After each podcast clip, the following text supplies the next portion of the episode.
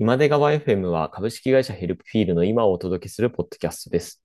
えー、というわけで第19回ですかね、えー、今回もスペシャルなゲストにお越しいただきましたと毎回言っておりますが、あ今回は完全にスペシャルゲストですかね、えー、弊社 CEO の、えー、落斎さんにお越しいただきました。落斎さんどうぞよろしくお願いします。はい、皆さんよろしくお願いします。落斎です。このフォーマットで話すのって初めてだったりしますか？このラジオ形式みたいなところでいきます。あ、初めてですね。はい、僕、ラジオ出演自体初めてなんじゃないかと思います。じゃあ、初のラジオ出演、今出川 FM ということで、はい、ありがとうございます。結構あれですね、はい、YouTube の取材とか、あとメディアだと、あの、新聞とかはたまにありましたもんね、今までも。あ、そうですね。うん、なので、完全に声だけっていうのは初めての体験ですかね。いや、そのとその通りです。なるほど、いいですね。じゃあ、よろしくお願いします。はい、お願いします。はい。で、早速、えっと、いろいろ伺っていければと思うんですけれども、あの、CEO、代表取締役だと思うんですけど、代表取締役に向かって聞く質問じゃないかもしれないんですけども、あの、普段どんなお仕事をされているのかですね、視聴者の方に簡単にお伝えいただいてもよろしいですか？あ、わかりました。ありがとうございます。はい、えっ、ー、と、弊社株式会社ヘルプフィールといって、まあ、その代表をしているんですけども、事業としてはですね、SARS のプロダクトの開発と、まあ、その運営と販売というのをやっているので、まあ、会社の中ではそうですね、えっ、ー、と、もともとは、開発のディレクションをしていくだとか、自分でもコードを書くみたいな仕事をやっていたんですけども、最近は営業組織も結構増えてきたので、えっ、ー、と、その会社の営業と開発の間をスムーズにつなぐようにという形で、マネジメントをしているっていうのが最近の主な業務かなと思ってます。なるほどですね。結構ここら辺の業務もだいぶ、じゃあ大きく変わってきた感じなんですかね。えっ、と、はい、そうですね。もう業務内容自体はもうどんどん変わっているっていう感じになっていて、はい、もう3年前との、はい、そうですよね。今やってたことと今やっていることはもう全く違うっていう感じになってます。そうですよね。3年前だとちょうど Helpfeel がまだ産声を上げるかどうかの黎明期という感じですかね。あ、そうですね。はい、うん。その頃で言うともう自分で、はい、えっ、と、 Helpfeel のコードを書いてましたし、はい、うん、 Scrapbox もレビューして、みたいな形で、はい。ガンガン自分でもコードを書いてたような感じですね。なるほどですね。こう、当時だと Gyazo と Scrapbox それぞれ、あの、B2C にやや近いプロダクトが多かったと思うんですけども、 Helpfeel こんな B2B で伸びるという予感ってやっぱあったんですか作っていて？えっ、ー、と、そうですね。はい、あの、 Scrapbox を、まあ、マネタイズとしては B2B でやっていこうと思ってたので、はい。なので、えっ、ー、と、 Scrapbox ちょうど、そうですね、えっ、ー、と、マネタイズを始めた時ですかね。はい。に、あの、B2C では無料にして、B2B は有料にするということだったので、当時トライアルを使ってた B2B の企業を、はい、まあ、徹底的に全部回るということをやったんですよね。すごい。なるほど。はい。で、当時、そうですね、コロナでもなかったっていうのもあるので、はい、もう全部、こう、自分の足で一社一社訪ねていって、はい。トライアル使ってもらってありがとうございますと。はい、で、これから有料になるんですけども、うん、この料金でどうですかねっていう話をしたので、はい、ここからが結構 B2B 営業の会社としてのスタートだったかなと思います。なるほどですね。じゃあ最初はもう、洛西さん自身が自分でも営業してっていう感覚が結構強かったんですね。あ、もうそうですね。はい、うん、おなるほど。でそこからこう、じゃあ場合によっては、こう、 Scrapbox Help みたいな名前になる可能性もあったってことですか、プロダクトとしては。あ、そうね。はい。うん、もう完全に。そうですね。はい、おでそこから今はもう Helpfeel って独立したと思うんですけど、こう、プロダクトとしても切り離しちゃおうって思ったのは、どのタイミングだったんですか？えっ、と、はい、まあ、独立させちゃおうみたいなところですかね。と、そうですね。はい、まあ、当時、あの、増井さんも同じよう、まさにその時期に、えっ、ー、と、はい、 Scrapbox をデータをクローリングして、はい、それをヘルプデータとくっつけるとこんなことができるよっていうのをちょっと実験してたっていう時期だったんでね。はい、で、えっ、ー、と、加えてその Scrapbox の方の B2B のお客さんもいてっていう状態だったので、はい、で、えっ、ー、と、うん、そこでこのヘルプを、このプロトタイプを結構売っていくといけるんじゃないかっていう方向で、 Scrapbox を売りながら途中でこう Helpfeel にスイッチしたみたいな感じ。なるほどですね。うん。でも日付決めてここっていうよりはもうスムーズにこう移行してったような感じだったんですかね。黎明期というか最初のタイミングというのは。ああ、そうですね。もう、その、えっ、ー、と、 Helpfeel の製品化、はい、その増井さんの作ってるプロトタイプをガーッと、はい。プロダクションのところにコードに書き換えて、はい。でも、あの、コードとしては、もともと、あ、コードというか、えっ、ー、と、はい、編集ツールはもともと Scrapbox だったので、はい。 Scrapbox のお客さんにもそのまま提案できるっていうような内容だったので、パッと切り替えた感じですね。はい、おじゃあ、もともと結構、増井さんがヘルプフィール的なものを作られていて、そこをこう商用ベースに持ってったっていうのが、かなりニュアンスとしては強いんですかね。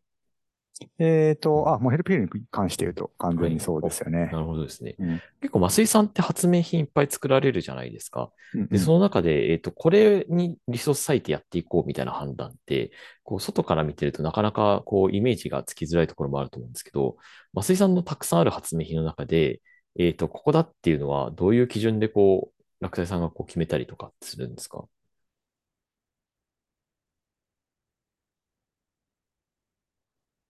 えっ、と、あ、でも当時は、はい。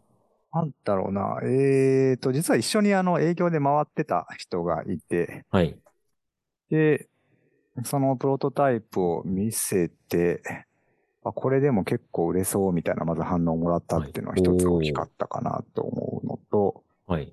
あとは、えっ、と、あ、そうですね。まあでもやっぱり実際お客さん回ってみながら、うん、値がつきそうみたいなところのフィードバックを得な、得得つつ、プロトタイプを作りつつっていう感じですね。うん。なるほどですね。あと、プロトタイプ作るのに、はい結局、なんていうか3ヶ月とか半年ぐらいで多分、多分ヘルプフィールのプロダクションコード、多分半年ぐらいでかけて作ってるんじゃないかなと思うんだけど、そうすると2ヶ月ぐらいガーッと作るとはい多分プロトタイプ、お客さんの前に見せられるぐらいのプロトタイプができるので、で、それを持って回り、回ってみて、反応を確かめて、あ、これいいぞっていうところで、徐々に確信を深めていくみたいな感じかなと。なるほど。じゃあ結構あれですね。あの、デモを作る。で、2ヶ月で作っちゃうっていうのは結構大事な感じなんですね。そうなってくると。いや、大事ですね。はいうんうん。あ、で、まあ、松井さんのデモがほぼほぼ動いていた感じなんだけれども、はいえっと、ここの色味とかをちょっとこう変えたり CSS と整えると、あの、モダンな感じのプロダクションに見えるな、みたいなとこがあるので、割とその辺からやっつけていって、みたいな作り方がやっぱあるかなと。お持っていて。いいですね。だんだんこう、増井さんの発明品を、こう、人に見せていくっていうところの中間のノウハウみたいなのも結構、落栽さんとしてはもうだんだん見えてきてるんですか、じゃあ。えっと、はいノウハウっていうことなのかどうかはわかんないけど、えっと、もう松井さんとはもうなんか、長年ずっと そうですよね。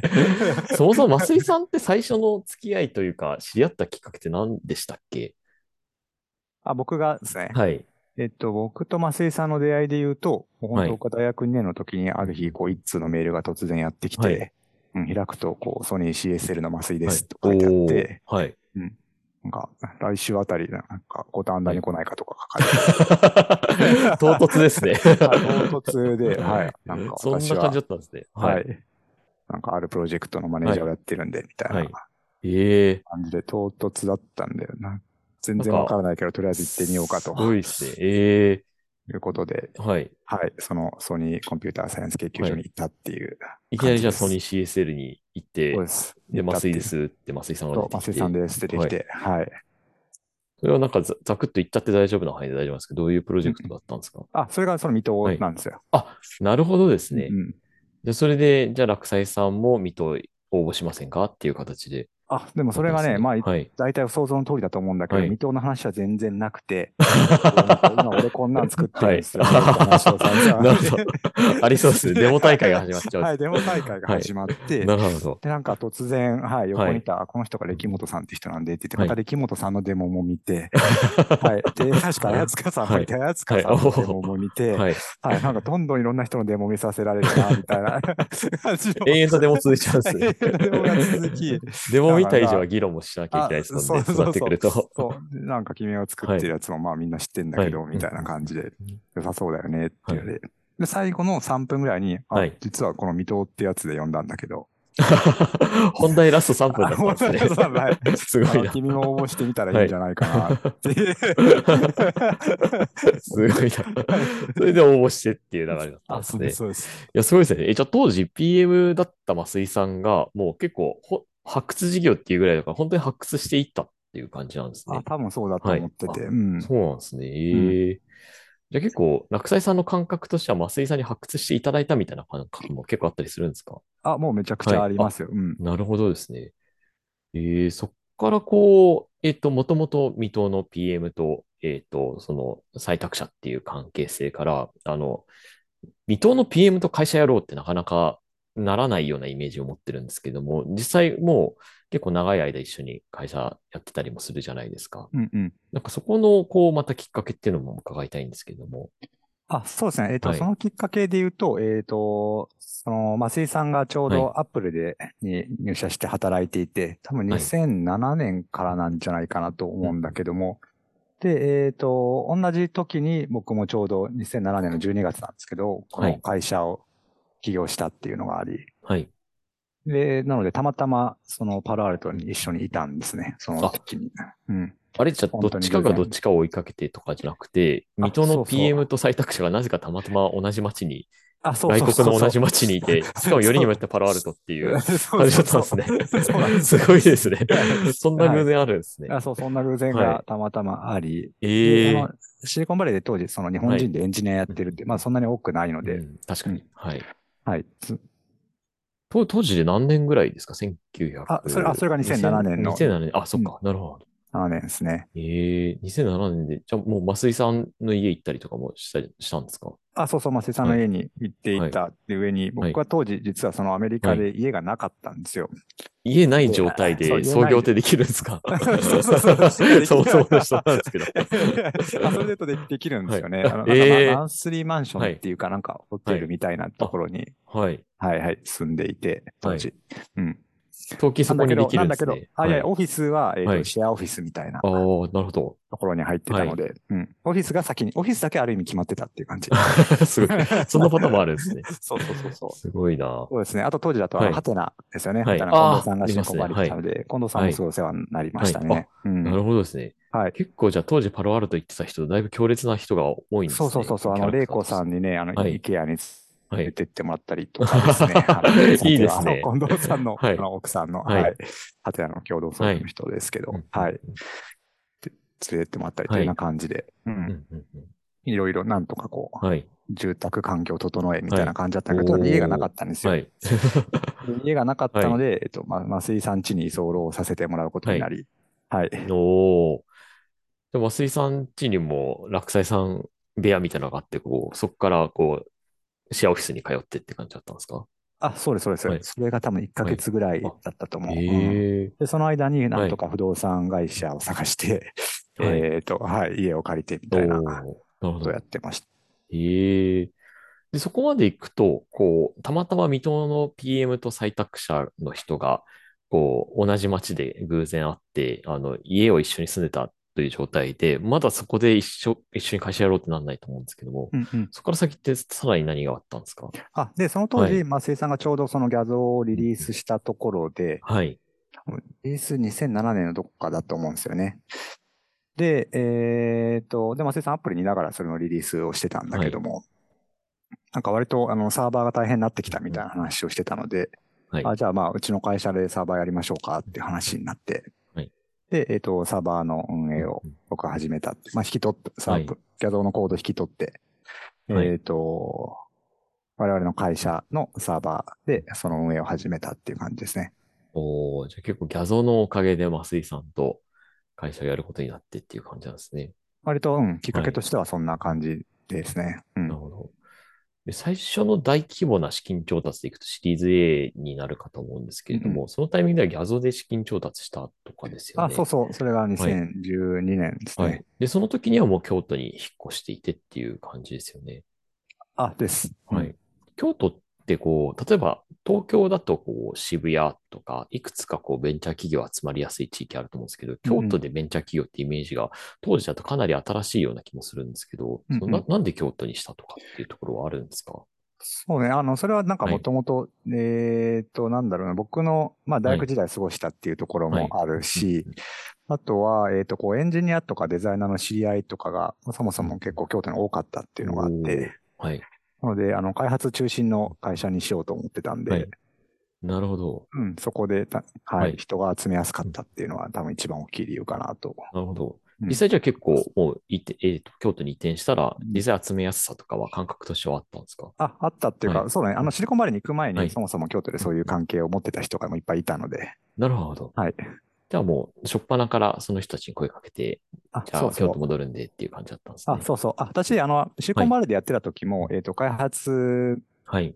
者が、えっ、と、そもそも日本にいて、あ、なるほどですね。あしかも、あ、そう、はい社員というか、はい。そうじゃまあ契約上は社員じゃなかったんだけど、でもまあ社員が京都にいてっていう状態だったので、もうそこで自然な成り行きっていう感じ。へえ、じゃあ自然にもう、そもそも人が、あ社内にそうそうそう多いところに行くっていう感じだったんですね。そうです、そうです。うん。なるほど。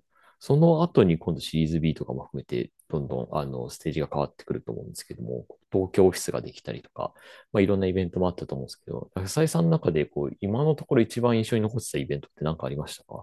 まあ、そ、そんなことだらけだとはもちろん思うんですけれども、あの、あえていえ一番である必要もないかなと思うんですけども、印象に残ってるシーンとかあれば伺いたいんですけども。印象に残ってる、はいな何がありますかね？そもそもシリーズ A の時で言ったら、キャナ君もいるか、調達後に私はい確か入社してるんですね、実は。うんうんうんうんなので、実は町屋オフィスでしたっけ？に、うん。うんうん一回も実は行ったことなくてですね。あ、そうなので、町屋の中に会社があるっていうのは、未だにこう伝説のような感じで は聞いてたりするんですよね。なので結構寒寒かったみたいな話とかは皆さんおっしゃるじゃないですか。はいはい。どれぐらい寒いのかとかあんまり想像ついてないんですよね。ああ、なるほど。いや、はい寒いっすよ。はい。何もつけても回んないみたいな感じなんですかね。うんやっぱり。うんうんうんうんうんあとはなんか京都で起業するっていうので、もう一回話を戻すと、はい。あでもな、なんていうか、そんな、まあ、偏僻なところっていうかで、えっと、はい始めるところの違和感というかで言うと、もともとシリコンバレーに行った時点でもう十分寂しいなっていう感じは実はしてました。おー、なるほどですね。はい。こう周りにあんま知り合いもいないしあ、うそうそうそう。うん。はい。周りにそもそ。も日本人ではいこう大成功してみたいな人もいないし、うんで、周りに日本人の起業家とか、えっと、人は結構いたんだけれども、はい。あみんななんか俺たちと、こう、そうそう、日本が本国の中で、マイノリティとしてこの街にやってきて、はい。あのこう一緒に切磋琢磨して頑張ろうな、みたいな感じだったので、雰囲気としてですね。はいうんそういう意味でと、そういう寂しさはもう慣れているみたいなところがあって。ああ、なるほどですね。うん。うん京都でやるよりもシリコンバレーでやる方がよっぽどなんとか寂しさというかは感じてたかなと。ああ、なるほどま、マイナー感は感じてたかなって気がします。なるほど。じゃあむしろ京都行ったことによって仲間だった人に実際に、実世界で会えたし、全然むしろもう、ットなもうはるかに街っていう、感じだそったんですね。もうはるかにホームタウンで安心してはい仲間も多いしっていう感じなので、あの、なるほど。いいですね。むむしろや、や、はいあの、うんうん。なんていうのかな、そう。はい厳しい土地からで言うと、はいもう、家族的なあったかいところに戻ってきたおぐらい。ーなるほど。母国語通じるし、はいみたいな。確かに母国語通じるのはだいぶでかいですよね。不動産借りるるだけでもめちゃくちゃ苦労してるとかも全然ないですし。確かに。京都不動産結構借りやすかったですか？あのシリコンバレーとかと比べると。いや、もちろんそれは全然はい違いますね。なるほど。いいですね。でそこからシリーズ ABC と来て、うんうんうんうんで、今に至るっていうところだと思うんですけど。そうなので、そうだね。だからはい大きなイベントで言うと、そうはいですね。うん。うん、これが一番っていうのはそんなないかもしれない。まあそうですね。結構うん大事だらけで、毎年何かしらは結構大きい変化がやっぱありますもんね。確かに確かに。はい。まあそれでいくと去年もかなり変化大きいんじゃないかなと思うんですけれども、こう、従業員数も結構倍増して、で、あと社名も変更したじゃないですか、去年。やっぱり、りそのあたりって落斎さんにとっては、こう、まあ一個のマイルストーンとしては考え深かったりもするんですかね。あ、そうですね。はい社名変更がやっぱ結構大きかった。あなるほど。うん。社名変更確かに結構長い社名、あずずっと続いてた社名をこう、バンと一気に変えるっていうの、それなりに結構、あれですね、やっぱり意思決定大きいというか、あ、そうそう。はい、重要な意思決定って感じますもんね。そうですようんね。しかも長年のこう会社のファンである人うんうんからすればするほど、なんか結構寂しいっすみたいな感じのフィードバックもらえることが多いので、そこはちょっとねね、ぐさっときますよね。はい手。元にあるマグカップとかも全部ノータって印刷されてたらもう過去のものになっちゃうわけですからね。それ考えるとなかなか。結構ね、影響としては、こう、はい社員だけなのかなって思ってたんだけども、はい。はい。割とこう、やっぱはいり会社ってこう、長年のファンの人っていうのはやっぱいるので、周りに、はい。お客さんとかユーザーとかで、はい。そういう人であればあるほど結構、ショックを受けてる人が多いのかなと思っていて。なるほどですね。うんでファンになっていただけてる方がいらっしゃるっていうのも結構ありがたい事実ではありますよね。うんうんなんかそのうんうん応援してくださってる方がいるのかって考えると。なんかそんな中でこう、ヘルプフィールっていう社名に決めたさ最後の決め手みたいなところってあったんですか？それとも考えに考えてという感じなんですかね？あ、そうですね。あではい。もまあ、理由としては、まあ、この一番大きいところで言うと、やっぱブランド統一っていうところがあるので、はい。結局はそうですね、あの、公開している通りだけど、まあ、マーケティングというか、はい、対外的な見え方として一本化した方が、はい、うんえっと、より、要するにセールスとかマーケティングが伸びていくよねっていうところが一番の理由ですよね。うん。やっぱり、えっ、と、二つあるっていう状況だと、ブランドは統一できないので、えっ、と、ややこしいというところがあって、まあまさにそのマイナーな会社に留まってしまうというところがあるから、成長の方を重視したっていうところが理由の一つですよね。だから、なるほど。これまでのお客さんというかファンの人からすると、あれなんでこう二つ、せっかくノータって名前気に入ってたのにってなるんだけど、初めて接した人からの視点で考えると、はいもう圧倒的にやっぱ分かりやすいなったかなと思ってて。まあ確かに Helpfeel という会社が作ってる Helpfeel っていうプロダクトっていうのは、そうそうそうですね。うんうんうんわかりやすいですよね。うんうん。で、その名前自体も、その、まあ、我々のビジョンとしては、今単体で作ってる製品だけが Helpfeel だけじゃなくて、 Helpfeel って名前が、まあ、このプラットフォームというか、その3つのプロダクトを全部統合するようなビジョンを表してるっていう、そういうシンボルなんですよっていうふうに説明していくことになるんだけど、まあ、そこにも、多分新しく入った人からすると、あまり違和感がないっていう感じになってると思うんで、まあ新規顧客の方を、まあ、ちょっとある種優先したっていうか、ところはあるかなと思ってます。うんなるほどですね。社名変更のこう実務的な対応でいくと、こう、社内で例えばデザイン用意したりとか、まあ、うんうんドメイン取ったりとか、いろいろあのあると思うんですけども、落斎さんから見て一番大変だったのって、社名変更に最初どのあたりだったんですか？えーと、なんだろう。はい。うん、でも実務的なところよりも、うん。さっき言ったやっぱりヘルプヒールが統合したビジョンなんだっていうところを考えるところが、えっと、僕自身としては実は一番時間がかかったところかなと思っていて、あと、それと、えーなんでそれをやっぱ頑張ったかっていうと、やっぱり、えっと、そうですね、メンバーというか、社内での納得感みたいなところと、あとさっきの既存顧客に向けてのメッセージ発信みたいなところで、あの、ちゃんとそこも説明できるようにしたいなと思ってたので、そこに一番時間がかかったかなって感じですね。はい。合わせこうはいうん合わせてああどうぞと、あと合わせてあとビジョン刷新とかもやったしっていうところなので、うん。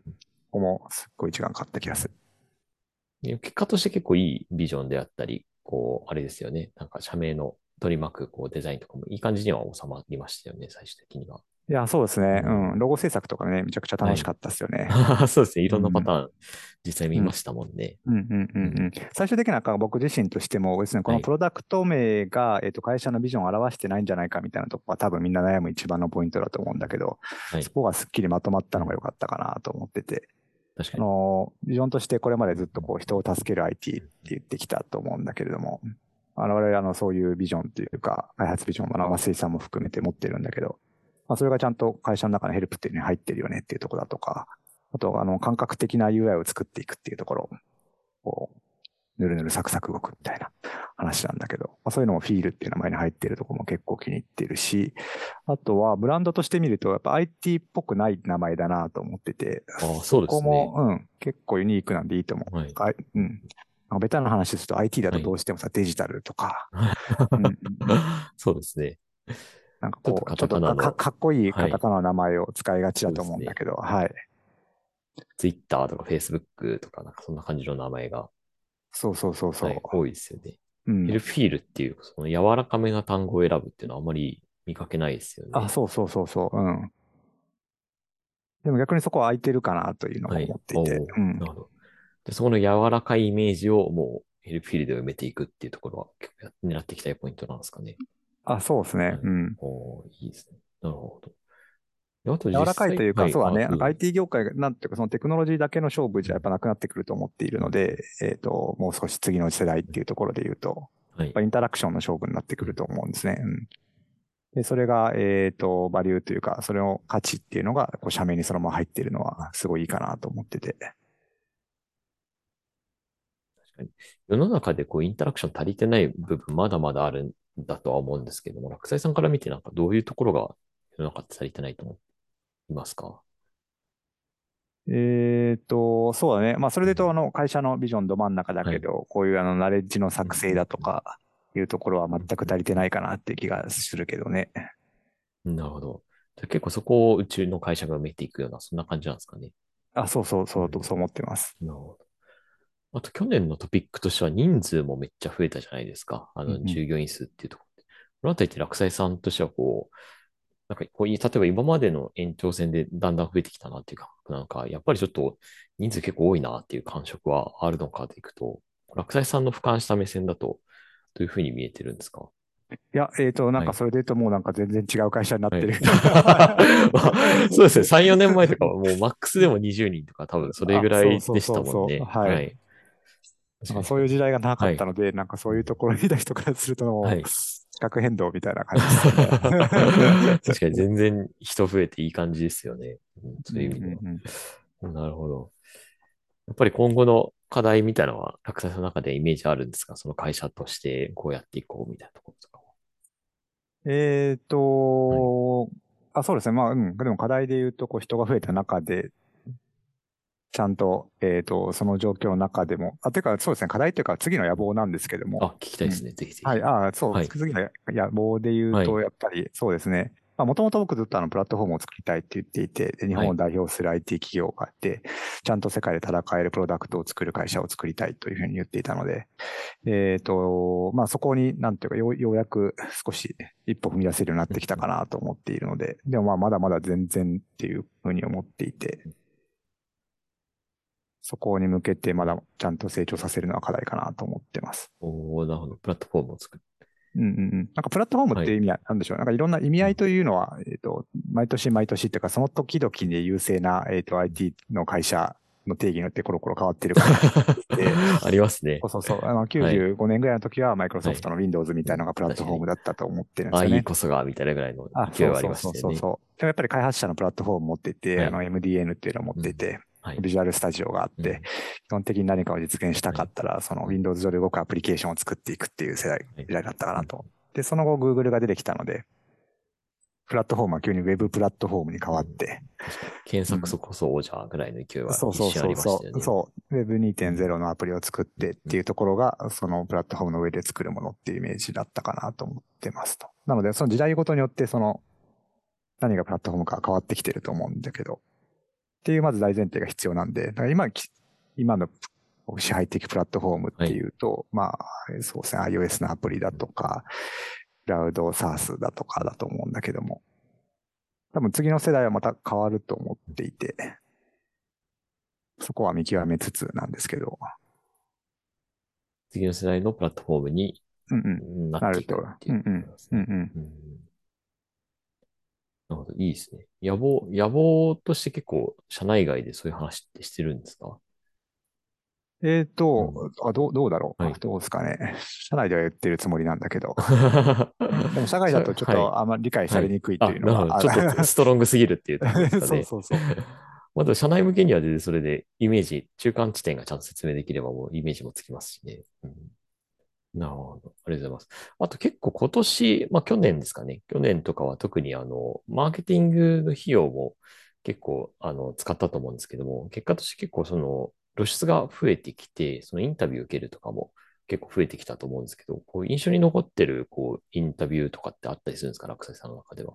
あ、ありがとうございます。はい、そうですね。まあ、このラジオっていうか、ああ、そうですね。これも露出の開発、開発者向けっていうところで言うと、はい、多分あの、ニュースピックスで出した、えっと、3連チャンの取材記事が、はい、えっと、結構我々のこう開発コンセプトみたいなのを、はい、えっ、と、言語化して発信できた機会かなと思っているのと、はい、あとは、えっ、と、反響も見たよっていうふうに言われることが多いので、ここがやっぱり印象的なんじゃないですかね。なるほどですね。なんか面白い反響とかはありましたか、うんあそうですね。えっ、ー、と、はい、最初に出したのが、えっ、ー、と、増井さんと僕の取材記事で、はい、えっ、と、タイトルとしては、あの、グローバルに通用するプロダクトの条件は引き算思考っていうところですね。はい、なので、こう、マスイズムのこう引き算思考っていうところを結構強く打ち出したのと、というに、まあ、それを表す言葉としてユニバーサルデザインっていうところを、えっ、ー、と、紹介したって内容になってます。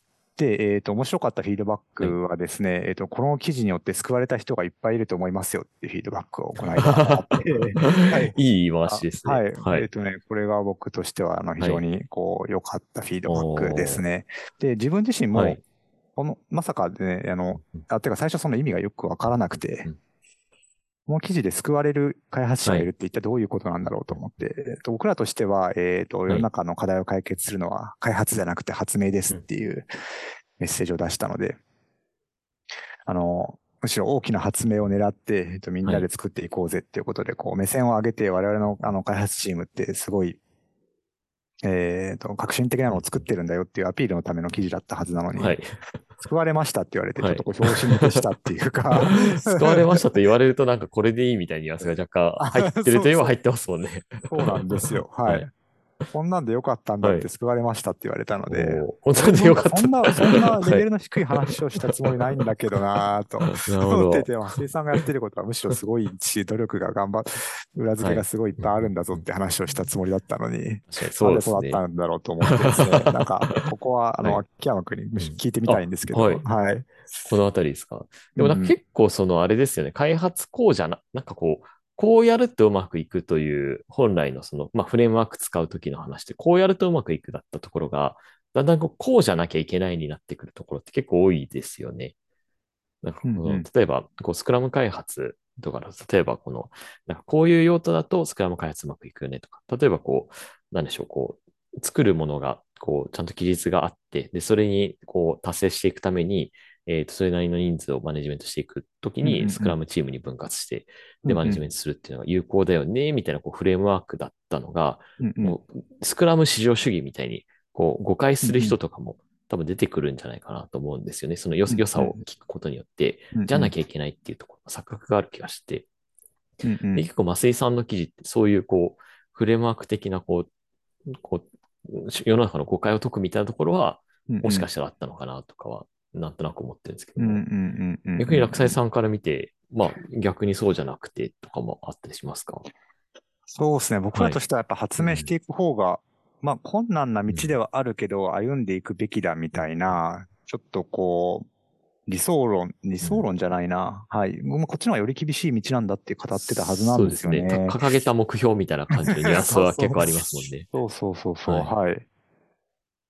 その話で言うと、スクラムにやっぱ従う方が簡単なんじゃないのみたいなところはあったりするんですけども。まあ、フレームワークって、あれですもんね。逆に言うと、こう、型化することによって再現性を持ってもちょっと簡単にしていくみたいなところが一個大事なポイントだとは思うので、型がないところにつこう、結構やっていくっていう大変さはあるかもしれないですよね、逆に。うんうんうんうん。でも救われた人ってあれですよね。多分、えっ、と、その開発小僧みたいな感じというのかな。はいその学生の時の,、はあの研究室だとか、そんなようなイメージなのかなと思っていて、こう自由にものづくりをしていくだとか、自分の発想を信じて作っていいだとか、そういうところが多分救われたって言ってるところの中身なのかなと思ってる。それはありそうですね。うんなんかこう、要するに作りたいという気持ちをまずうんうん大切にししてもいいんだっていうところとかはありそうですよね。なるほど、なるほど。あ、それね。あ、なんかこう今すごいうまく、今言ってもらった感じです。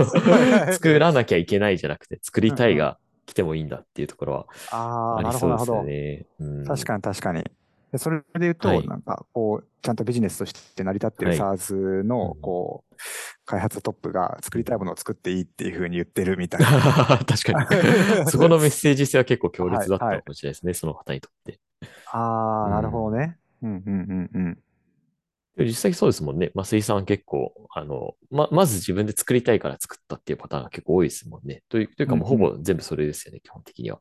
こううん自分が困ってるとか、自分がこう思うっていうところからスタートして作ってると思うので、うんうんうんうん。なんかこう、誰それがなんか作ってほしいと言われたんで作りましたっていうパターンはあんまり増井さんないと思ってるんですよね。ああ、なるほど、なるほど。で人によってはもちろんですか。でもそれがあれか、はい。だから事業が始まるきっかけは仮にそうだったとしても、はい。会社の中の技術トップが、えっと、はい。公にそんな話しちゃうと、組織壊れちゃうよみたいな。それはあるかもしれないですね。ところがあって、公には普通こんなこと言わないでしょって思ってるところを、え堂々とうちそうそうだし、はい。あの実際組織の中もみんなそうなってるんだよねっていうふうに言っちゃって、はい。しかもそれでビジネスもちゃんと回ってますよと。確かに。話が言って、言い切ったみたいなところがあるんですかね。確かに。それで成り立ってる会社もあるんだっていう気づけられ方とかをもしかしたらできたのかもしれないですよね。うん。これあれなんでですよ。 NewsPicks の中でも、えっ、と、実はなんだっけ、あの、 Picks っていうんですかね、はいコメントの数がすごい多かったらしくて、あ、そうなんですね。はい。へなんだっけー900 Picks だったかな。はいあはい。めちゃくちゃ伸びたんですねすごい反応が良かったみたいなんですよ。なので、開発サイドだけじゃなくて、あの、ニュースピックスって結構僕ビジネス系の読者のはい多いのかなと思ってるんですけど、はい。まあ、そういう人からの反応も良かったみたいなんですよね。いいね。だからに二重に良かったなと思ってるんですけど、うん。でも今日ははい、そういう開発者側からの反応、うんはい。まあ聞け、ああ、そういう話があったよってことで。はいうん。なるほどですね。あのね、はい。そっか、でも作りたいものを作るっていいんだっていうのは確かにちょっとぶっちゃけすぎてるとこありますよね。ビジネスの、はい。まあ、まあかそうですね。はい。まあ、観バランスも取りつつではもちろんあるとは思うんですけれどもとはいえ作りたいで作ったものに対してちゃんとマネタイズだったりビジネス化ができるっていうのは結構勇気がなんか出ますよね。なんかこう趣味で開発してても、やっぱりなんかそのマネタイズとかいけるんだろうかみたいなところ一瞬よぎるとちょっと手が止まったりするあると思うんですけども。ああ、なるほどね。あの、それで言うと、なんか僕の人生っていうのは、それをこう、その、はい。今の話をくっつけるためにやってるのかもしれない。ずっと長い間。おー、なるほど。つまり作りたいものを作るってことと、ビジネス両立させるっていうことが、なんかテーマなのかもしれないと。なるほど。今なんか、はい。はい。初めて言ったんですけど、はい。ずっとそれやり続けてるのかもなと今思いました。ええそれもう紙コピの時も最初はやっぱ作りたいからスタートだった。そうそう、そうなん、そうなんですよ。で紙コピ作りたい？はい。あ、どうぞどうぞ。作りたいなって瞬間って気になりますよね。えーっと、はいいや、もうでもそれはもう本当にもう天然なんですよ。もはい。僕の中ではもう疑いが全くないもので。うん。まあ、完全に作りたいで出てくるものだったんですね、紙コピ。そうそうそうそう、うん。パソコンを買ってもらって、なんかもう自分でも覚えてないんですけど、はい。図書館で次ビジュアルベーシックの本を借り出してっていうところ、おービジュアルベーシックとかビジュアル C とかいいで、すね。はい。だからもう本当に自然にやっていて、たまったお小遣いではい当時その、買ってましたね。おうん。なるほど。結構結構高かった気がする。はい。で、まあという感じでも、なので自分でもいつからそれを始めたかも思い出せないぐらいなんですね。うん。もう気づいたらというか、物心ついたらぐらいにはもう、プログラミングしていて、こう、作りたいものを作るから起点がありっていう感じなんですね。そうですね。そう、それはそう。あの、その前に触ってた、はいあの、パソコン、あ、じゃあ、パソコンの前にワープロもあったんだけど、あ、ワープロ時代ありましたね。うんワープロの中でも、はいなんだっけな、あの、アイコンをはい自。分で文字を作れるっていう。あ、外事エディターとかあですか？あ、それ、ありますねそのワードが出てくるところがちょっと秋山くんの年齢を感じさせます、もう今、ユニコード時代で外事って概念なかなかな さそうですからね。そうそうそうなんか、それぐらいしか逆に言うと面白いものがなくて、はい。実装お絵描き機能ですよね、あれは。はいはい。でもまあ、そういうのは面白いなと思って取り組んでたりしたので、パソコンになった瞬間に、こう、プログラミングも始めるみたいな感じだったと思ってて。で結構パソコンワープロを触った時の面白さって、こう、メタ性みたいなところは結構あったんですかね。こう、こう何でもできるみたいなところ。あ、そうそう。うんうんうん。っうんいいですね。ていうのはもうナチュラルにあって、でも今さっきの話で言うと、ビジネスで独立したいっていうところも、結構、うんうん。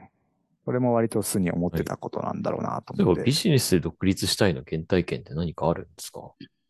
えーと、多分それはうんあんまりないんだけど、はい。えーと、でもまあなんだろうな。でも、うんうーん、何が原体験なんだろうね。まあでも個人主義みたいなのもちょっとあるかもしれないね。おー逆うにん個人主義だと会社を起こしたいっていうところもあるんですね。あ、そうそうそうへー。会社を起こす前にやっぱりこう、うん自分でこう、その、えっと、組織からじゃなくて自分で報酬が得れるようにしたいっていうところかな。はい、自立したいみたいなはい。欲求は結構最初から強くあって。なるほどですね。うん。なんだっけ、あ昔そうだ、はえっと、原体験で言うとね、えっと、小学校時代の福沢諭吉の伝記とか読んでて、おおすごい。はい、僕実は出身大分県なんで、大分県の偉人といえば福沢諭吉なんですよ。はい。で、えっ、と、やっぱ福沢諭吉がさ、えっ、と、その当時のこう、侍の社会の封建社会っていうところにすごい反発を抱いて、はい。で、実はなんか小学校時代か何かに、なんだっけ、襖か何かを修理するのがすごい得意で、福沢諭吉は。で、その手伝いで結構お金を儲けてたみたいな話があって、そういう、はい ところの哲学みたいなところはやっぱあるかもしれない。で、最終的に封建社会から脱出して、はい。っていうところ、話があってね。うん。あ、じゃあその、えー落斎さんの原体験、福沢諭吉なんですね。そう そうなってくると。そ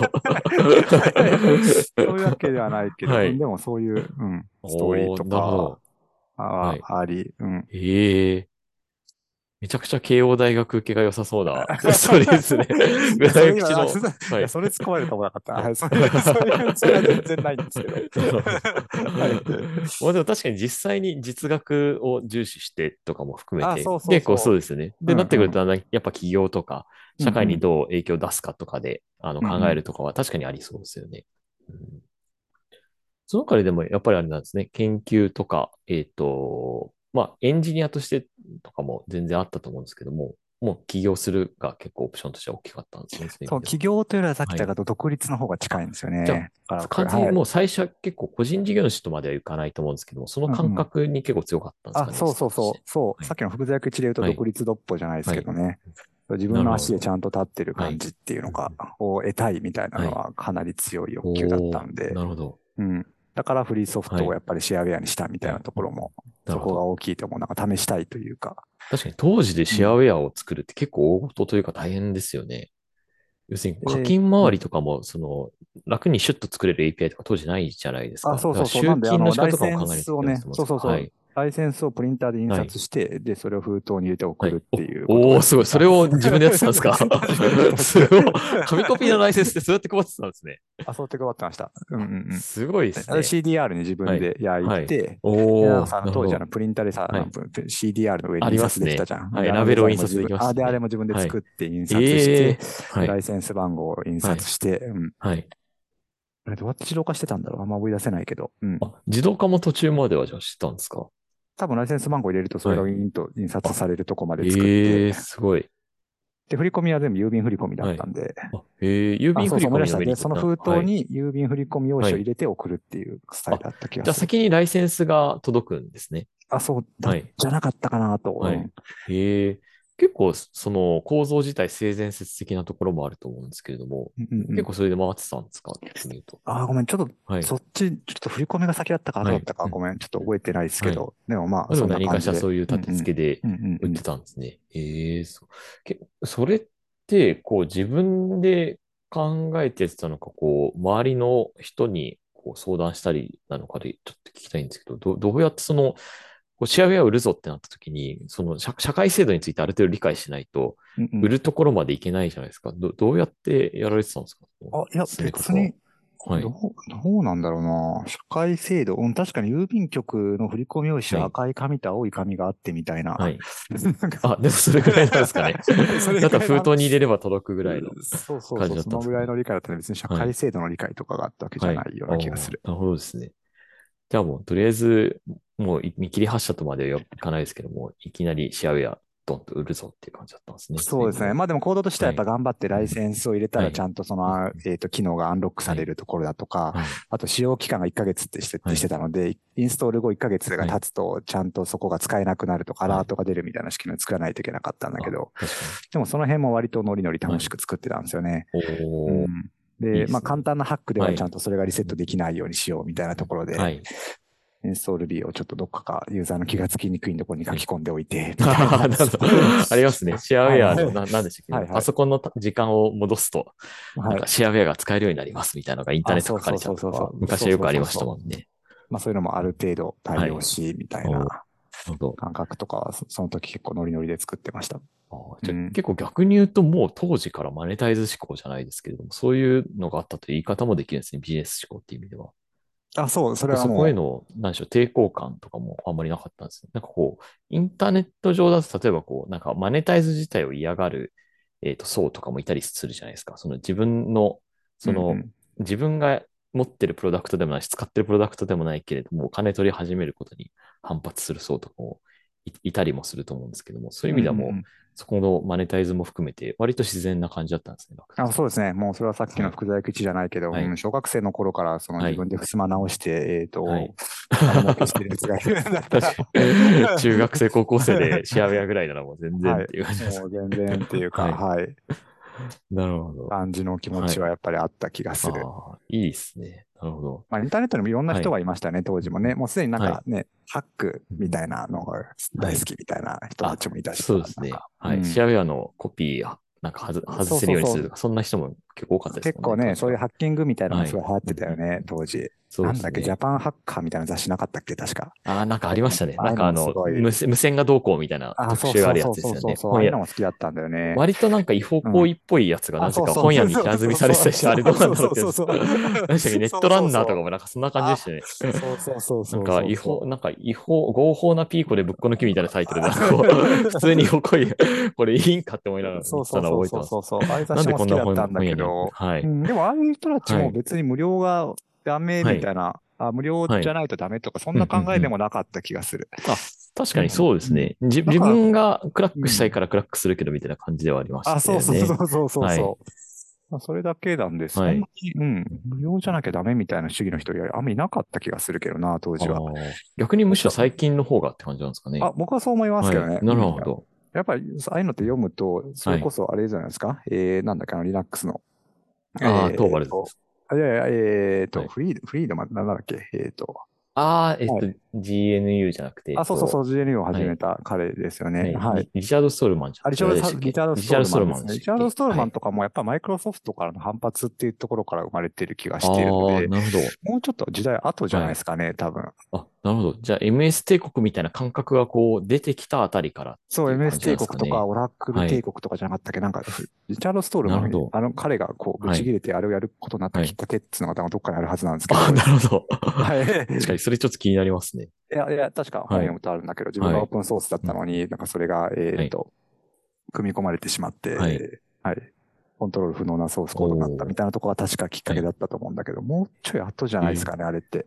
僕がやってたインターネット時代はもうちょっとそういうふ、ただ、ハックを楽しむぜ、みたいなのと、うん。確かに。なんかそん割と、なにライセンスとかも厳密なものあんまりメジャーじゃなかったですよね。要するに MIT ライセンスとかもそんなにまだ流行っていやそんなものもなかったそもそも生まれてないですよね。生まれてないです、生まれてないです。はいフォトショップとかはありましたけどね、あとさっきのそういうふうに。あ、そうですね。まあ普通のパッケージウェアとしては。とか、そういうものはいがあったと、ありましたけれどもうん、うん。なるほど。でもその時代からだやっぱり結構変わってるっていうところもあるんですね。そう考えると。うんなるほど。あと、こう、あれですね。こう、当時で開発家い、ご自宅にパソコンあったっていうことは、こう、ご両親が買ってきてとか、そういう感じなんでしたっけ？あ、そうです。うん。はいあそうです96年ですね。うん。おーあ、というか、まあ一緒に買いに行ったって感じですね。なるほど。ええ当時でパソコン買うって意思決定ってなかなかこう、結構貴重だと思うんですけど、なんかきっかけってあったんですか、いや、なんか Windows 95出て盛り上がってるし、はいそろそろ感じですね。はい。なるほど。あの、ヨドバシカメラとかのキャンペーンを見てっていう、あそういう感じジなんですね。うんうんうんはい。なるほまあ、ど。ワープロはあったので、はいなんかその延長でもっとすごいらしいみたいなところで。ああ。なるほど。結構、落斎さんの最近のイメージって、こう、ある種、ガジェットに超詳しいっていうか、いろんなガジェット試されてるイメージあるんですけど、当時から結構試してたりはしたんですか？えーと、いや、まあ、はい持ってるお小遣いの範囲内でっていう感じだと思うんで、はいうん。そ結構記憶に残ってるデバイスとかってあったりしますか？あ、記憶に残ってるデバイスですか？い、や、当時のやつでとあんまないですよね。はい。学生時代に買ったものとかで言うと、はいいろいろあるかもしれないけど。ああ、なるほどそれで言うとね、あ、はいそうそうそう。えーと、あ、学生、大学2年生の時に買ったやつがはい A1 のプリンターっていうのを買いましたね。?A1 のプリンター。うんうんうん。はい。A1 サイズで印刷できるんですか？あのえ1.5メーターぐらいの大きさの、はいおーはい、A1 プリンターで、で、それをはい6畳一間の家に置いてたんで、なんかほとんど家の中が、プリンターしかない みたい A1 な。プリンターしかないみたいな感じで。プリンターの下で寝るぐらいな感じだったんですね。プリンターの下で寝るみたいな。なんでそんなサイズのもん買っちゃったんですか？えっとね、はい。それはね、あの当時は地図を作ろうと思って、はいなんか京都の車マップっていうのを作ってたんだけど、なんかそれのプレビューのために自分で印刷する必要があるなと思っはいて買ったって感じですね。うんなるほど。じゃあ置き場所より先にも買うことがあって、あ、そうそうそうそうどんどん買っちゃうそう。うんうんうんあ家の中プリンターだったことはある。でそれ検索するとプリンターめちゃめちゃうるさくて、あの、起動する音だけでもウィーンみたいな感じで。やばいですね。ゴーッとかするんで、なんかお前んちの本当なんかロケットみたいな音するなとか言って。隣の家丸聞こえの可能性ありますよね。すごいな。A1 のプリンター当時高かったんじゃないですか、普通に。確かに、ちょっと値段は覚えてないです。紙代とかも結構しますよね。いや、すごいですね。そうそうそう。ええ逆に最近なんか、あの、お気に入りのガジェットとかはあったりするんですか？えっと、あ、最近お気に入りのガジェットはですね、やっぱこの、えっと、今もやってしてるんですけど、このノイズキャンセリングマイクがお気に入りかなと思ってて、いろいろ試してます。えうん。えなん、なんていうブランドを今使ってるんですか？えっと、僕が今使ってるのはジャブラーの、これね、エンゲージはい。50の2ってやつですかね。あ。を個へー人的に使ってます。それはなんかこう、ノイズキャンセルの性能がいいとかそういう感じなんですか？あ、そうなのよ。うんうん。やっぱオフィスの中にこう複数人がいる中で、えっとはい喋ると、隣の人の声って拾っちゃうじゃないですか。でそうですね。それが、えっと、すごく問題で、はい。個室を作らなきゃと思ってたんだけど、でも個室を作ると今度オフィスが狭くなるし。そうですね。壁だらけになってます。そうそうそう、結構悩ましい問題だなと思ってて。あと、リモートワークしてるとやっぱ家族の声がどうしても入っちゃうっていうのがあって、はい。で、これを探し回ってたっていう感じですね。ええこれ、これは軍軍事用とかなんですか？そのノイズキャンセリング。いや、これはね、コールセンター用なんですよ。ああ、コールセンターなんですね。なるほど。コールセンター用で、え、じゃあ結構プロユースでも単価も結構高いって感じなんですかね？あ、そう、プロユースで、値段的にはそう、はい3万円超えてる感じなんですけなるど、ほど。本当にオフィスの中でガヤガヤガヤガヤ人が喋ってても、その人たちの声が全く入らないっていあうめちゃくちゃいいですねの。で、うん。はい。確かに今日、通話しますけど、全然人の声あんまり入ってないですもんね。あ、そうですね。まあ今まで実は周り静かなんですよ。あ、でもなるほどこ。れまで経験した中で言うと、まずホテルのロビーから商談に出るっていうことをやりまして、おお、すごい。これ、これも全然問題なかったんですよ。とさっきこの間だとイベント会場で、もはいう天井の上から、えっと、BGM がこう爆音が流れてくるっていうはい中で会話したんだけど、はい全く音が聞こえないって言われました人から。すごいですね。はい。ええなのそれで近くで救急車が鳴ってるとかも、はいそのぐらいはもう何のあ、何の問題もないです。ええあの隣に人が座って横で喋っていてもいいので、はいうん。その距離だともう全然拾っちゃいそうで不思議なもんですね。拾わないっていううんうんの。うん。ど、どこでそのヘッドホン見つけたんですか？あ、これは、えっと、もう、ウェブで探しまくってっていう感じで、そうなんですね。ええいいですね。じゃあ結構またいろいろ試してっていうのを繰り返してる感じなんですかね。あ、そうですね。ここにたどり着くまでに多分20個ぐらい試しているとあすごい、めっちゃ試してますねじ。すごいな。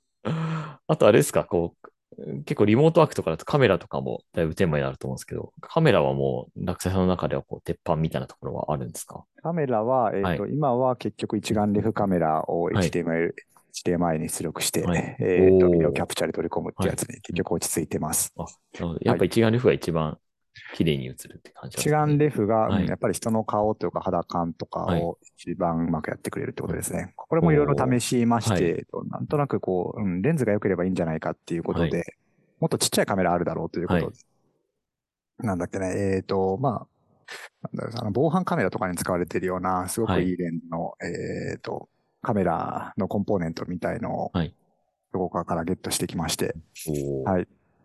使ってみたんだけど、そうするとやっぱりね、人の顔がうまく出ないんですね。あへえ。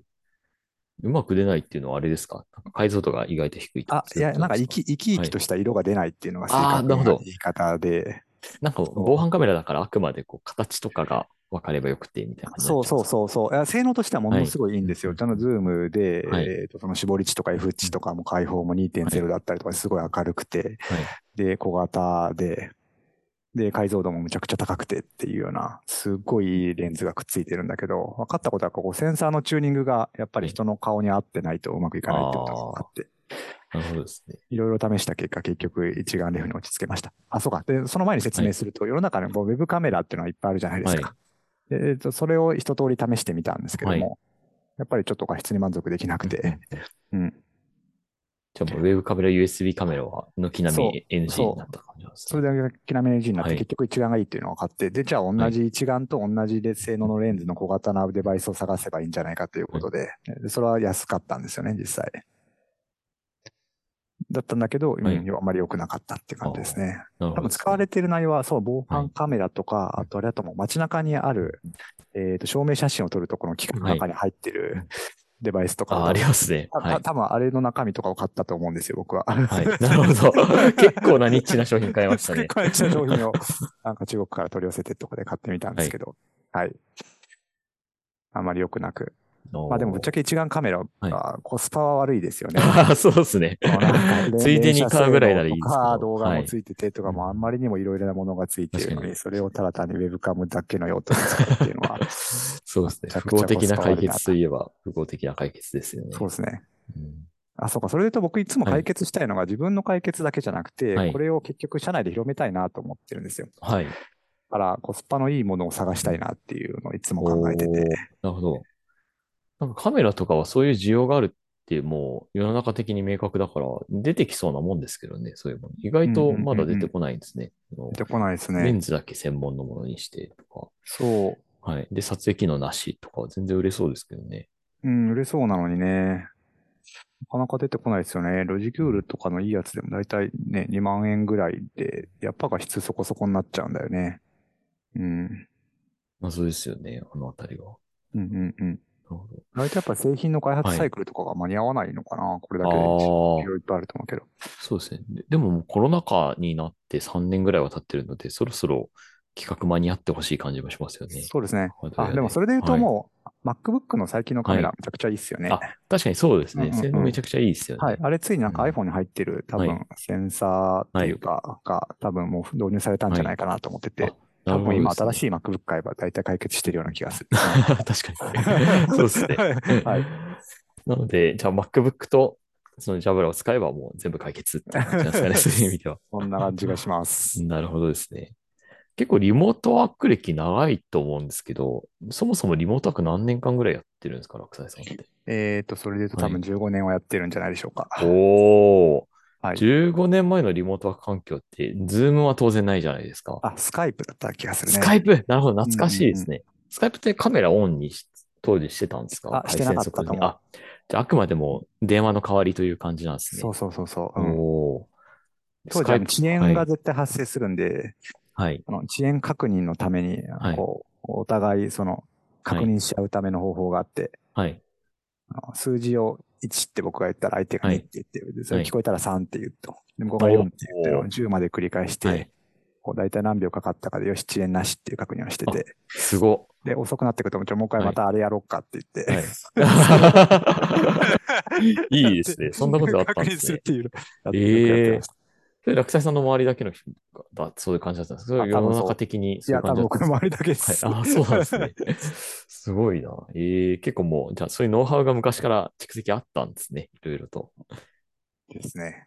ええなるほどですね。リモートワークももう15年ですし、会社ももう何何周年でしたっけ？そういえば。あそれはもう、はいジ。ャスト15年なので、なるほど。そうなんですよ。まさにリモートワーク始めたのがその辺かなという。なるほどですね。15周年振り返ると、やっぱ感慨深いとかはあったりしますか？あんまりそういう感じでもないんですか、ねうん、あんまりそういう感じでもないですね。はいうん。なるほど。まあ、まだまだこれからやってうん、いくぞみたそうそそいうな感じなんですかね。う。そなるほど。結構来年、来年ではないですね。今、あの、まだ年始まったばっかりっていうところもあると思うので、23年今年どうしていきたいとかって、こう、ビッグテーマは、落斎さんの中ではあるんですか？う。あ、そうですね。まあ、はい23年は、まあ、日本のさっき言った、えっ、と、まさに上場するはい IT 企業みたいなところの、まあ、入り口に立つっていうところが、はい。次のビッグ IT の、はい。はい。入り口に立つのが23年の目標ですかね。なるほど。うん入り口に立つためにいろんな施策を社内で打っていくっていう感じなんですかね。そうですね。うん人もまだまだ採用していく感じですよね、今年は。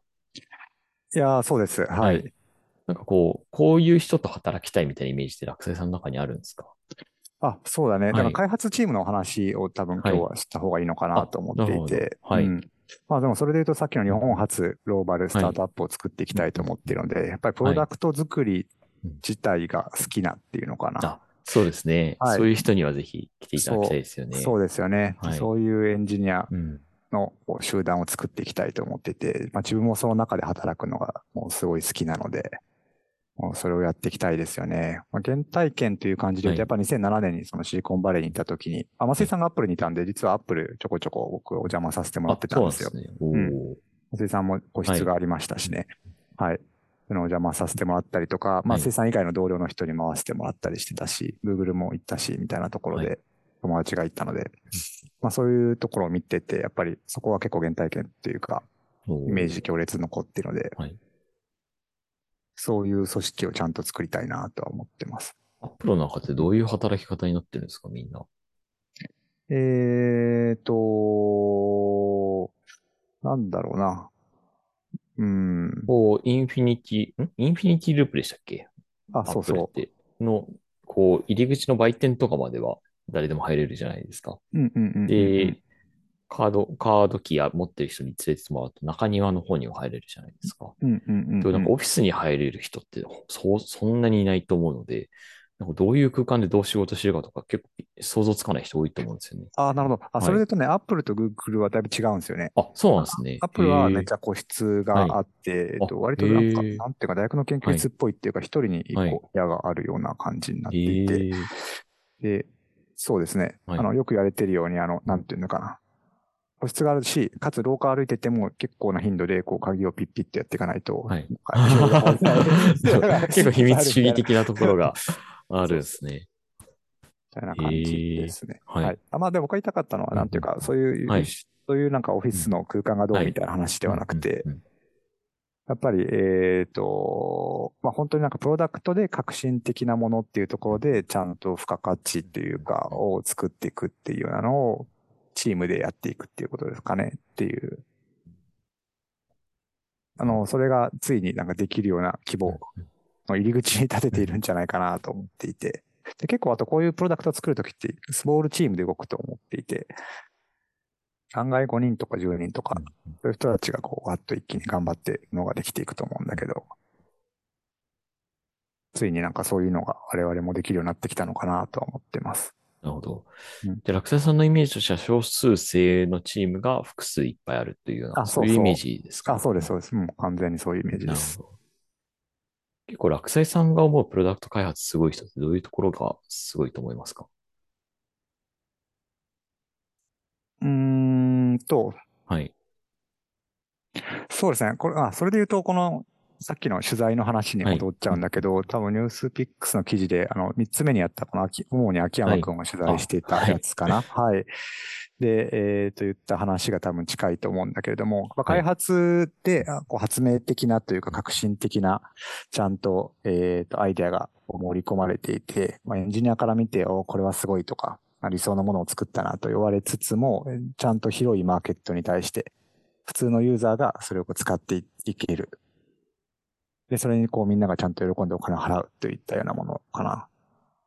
を、こう、作っていけるっていう、そういう開発チームにしたいなと思ってます。なるほど。人としては、こう、例えばどういうところが備わってるとそういうことができるようになるっていうイメージは落斎さんの中であるんですか？こうエンジニアとしてっていうところでいくと。ああ、うん、それで言うと、やっぱりそのビジネス的なうん、こう、感性みたいなものと、えっと、エンジニアリングの技術の部分というのが、多分こう、こう融合してるというか、どこかでこう、線が繋がってるっていう人になるのかなと思っていて。うん。なるほどビジネス的なところとエンジニアリングが線がつながってる。結構、あれですかね、今日前半の方で話したような、その落斎さんの原体験にも若干近いところはあるんですかね。うんうんうん。あ、でも僕の中ではもうもちろんはい増井さんはめちゃくちゃそういう人だとあそうです思ってますね。はいうん。増井さん結構ね、なんか売ってくぞとか言いますもんね。あ、言います、言います。はい確かに。全然、全然、そうですね。なんか、作っておしまいとかじゃなくて、むむしろ自分でも売り込みに行きますよね。あ、そうそうそうそうそうこれどう考えてもいいものなんで、なんでみんな入れないのか理解できないっていうのは、こう バンバカ、じゃんじゃが、あ、そうそう。しかも言うだけじゃなくてね、はい結構友達に売って、売り込んできましたとか。実際そうですね。